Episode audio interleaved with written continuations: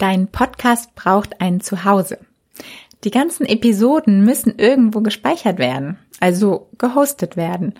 Und das macht nämlich genau ein Hoster für dich. Und auch hier halte ich es einfach mal super simpel. Geh zu Podigy. Das ist ein Berliner Start-up und die sitzen einfach nah dran und kennen sich aus, verstehen dich, haben super Kundenservice und ich habe einfach nur richtig gute Erfahrungen gemacht mit denen. Der Hoster kostet dich was, ja. Also du hast unterschiedliche Möglichkeiten, je nachdem, wie viel du auch ähm, produzierst, also veröffentlicht, äh, veröffentlichst an Minuten vor allem, aber auch welche Statistiken du am Ende sehen willst.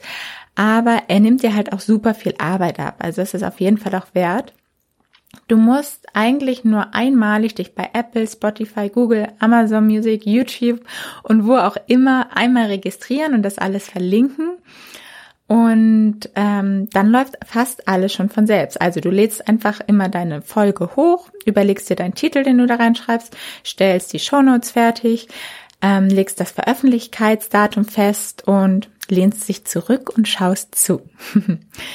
Und noch ein Vorteil von Podigy, da ist nämlich auch Phonic mit integriert. Und auch Phonic ist quasi die Zauberkugel für den Sound. Also es kommt halt deine Folge dann super optimiert hinten raus. Einfach in dem Moment, wo du die Folge schon hochlädst, wird der Sound dort auch nochmal optimiert, was einfach mega ist. Du kannst auch Phonic auch separat quasi nutzen, aber zahlst dann da eigentlich auch immer nochmal extra für, glaube ich. Und es sei hier auf jeden Fall nochmal gesagt, das ist jetzt keine Werbung, das ist einfach nur meine ehrliche Empfehlung und meine Erfahrung.